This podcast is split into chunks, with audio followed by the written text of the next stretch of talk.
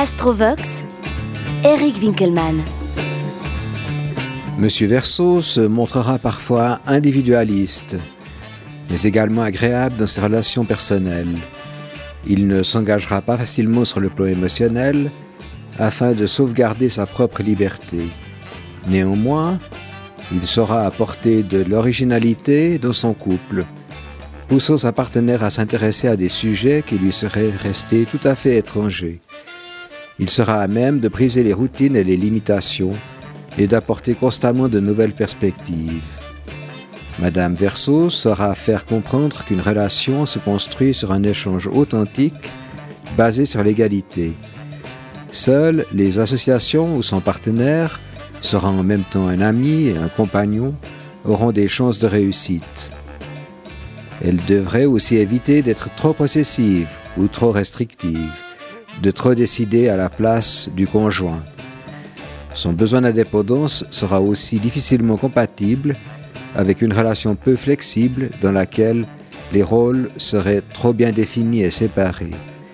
Toutefois, après une période assez longue, il se peut que l'on se fatigue de voir en l'autre personne quelqu'un de trop semblable à soi-même. Soyez-y attentifs.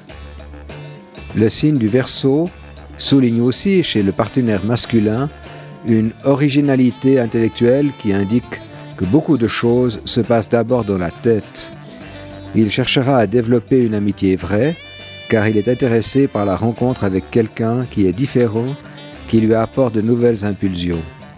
La sexualité vient ensuite lorsque le test de l'amitié a été concluant.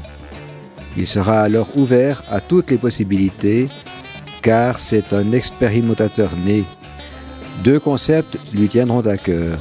D'une part, sa liberté personnelle, qu'il vaut mieux ne pas entraver, d'autre part le respect absolu des règles du jeu qui sont fixées au départ du couple. Il ne verra pas l'autre comme un objet sexuel, mais comme un être humain.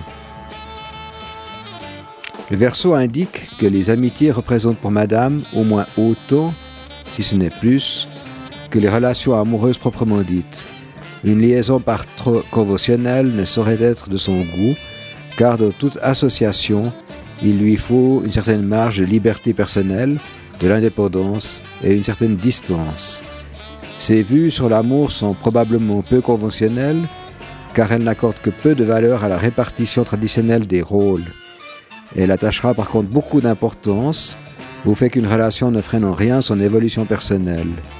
Elle ne pourra donc s'épanouir que s'il représente en même temps une relation de bonne camaraderie et de progrès partagé. Pour vous, frères et sœurs Diaco, la fantaisie créatrice et la connivence ne vous feront jamais défaut. Vous resterez toute votre vie d'éternels adolescents.